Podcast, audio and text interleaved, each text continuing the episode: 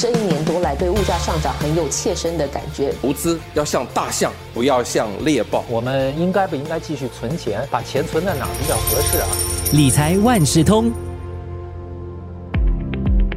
理财万事通，你好，我是九六三好 FM 的思远。在新加坡呢，房子拥有权转让是一件很重要但是很复杂的程序，涉及房子权益和印花税等法律还有税务的问题。身为遗嘱的受益人，祖的屋主是不是可以继承私宅呢？私宅屋主又能否继承祖屋？受益人是不是要为继承的房产支付任何的印花税？种种的问题，在这一期的早报播客《理财万事通》可以得到答案。今天邀请的是联合早报财经新闻记者周月祥，帮大家来理清新加坡房产还有税务的条例，探讨立住者可以如何妥善的分配房产，并避免受益人遭遇到不必要的麻烦。月祥你好，思月你好。一般人认为呢，把房地产留作遗产给后代，只需要在立住的时候写清楚就可以了。但是程序上，可能还比我们想象中的还要复杂，是怎么说呢？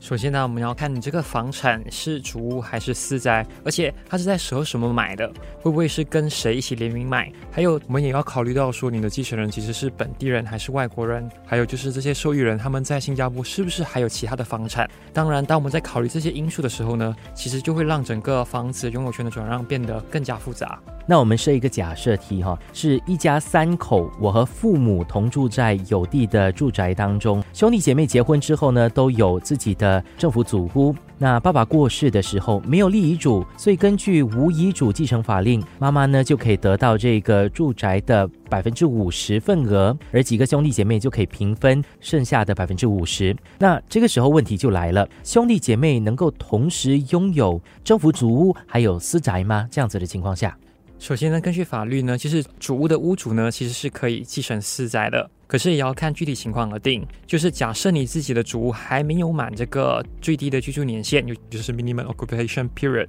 假设现在是五年的话呢，那你就要先获得这个建屋发展局的同意。另外，如果你是继承这个私宅的主屋主呢，本身是新加坡的永久居民，而不是公民的话呢，那当你在继承私宅的时候呢，你就是可以选择主屋或者是私宅之间保留其中一个。那如果现在情况翻转过来，我现在住的是私宅，然后继承政府祖屋，可以吗？好，假设你现在就是你本身已经拥有私宅了，可是你要继承政府主屋的话呢，这就要看你的这个政府主屋啊是在什么时候买的。政府呢就在二零一零年八月三十号呢就出台了一个降温措施，规定了所有非津贴主屋的屋主呢，在最低的居住年限内呢就不能再购买这个私宅作为投资，而购买所有非津贴主屋的私宅屋主呢，也必须在六个月内将所拥有的私宅单位呢全部脱售。这也就是说啊，如果今天四宅屋主呢，他继承的这个飞星贴主屋呢，是在二零一零年八月三十号之前买的话呢，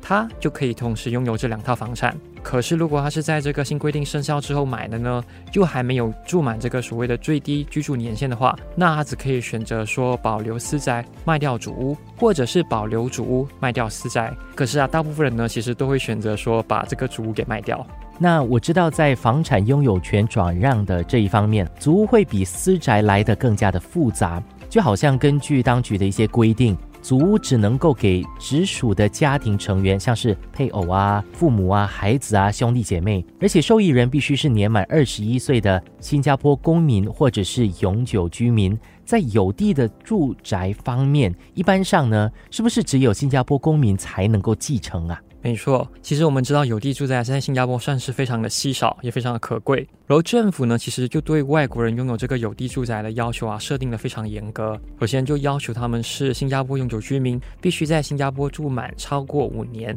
而且对我国的经济啊带来显著的贡献。而外国人除了在圣淘沙可以购买有地住宅之外呢，其实在其他地方并不能购买或拥有任何有地住宅。如果想要拥有有地住宅的话，外国人也必须先获得这个新加坡土地管理局的土地交易批准组的批准。所以今天如果你立遗嘱的话，你想要把这个有地住宅分给你的配偶或是孩子，可是如果这些配偶孩子他们都是外国国籍或者是新加坡永久居民，那他们必须先获得土地管理局的土地交易批准主的批准。才有资格继承这些房产。诶，你刚刚说到房子还有和谁联名买，其实也会影响到转让的这个程序，是吗？是的，其实我们知道啊，这个房子呢，如果是联名拥有的话呢，也就是说，当其中一方去世的时候呢，就会有一个生存者取得权的原则就会生效，叫做 rule of survivorship。也就是说，死者的拥有权呢，会自动转到还在世一方的名下，而不能成为去世一方的遗产列入遗嘱。这也就是说啊，如果今天是一对夫妻，他们联名拥有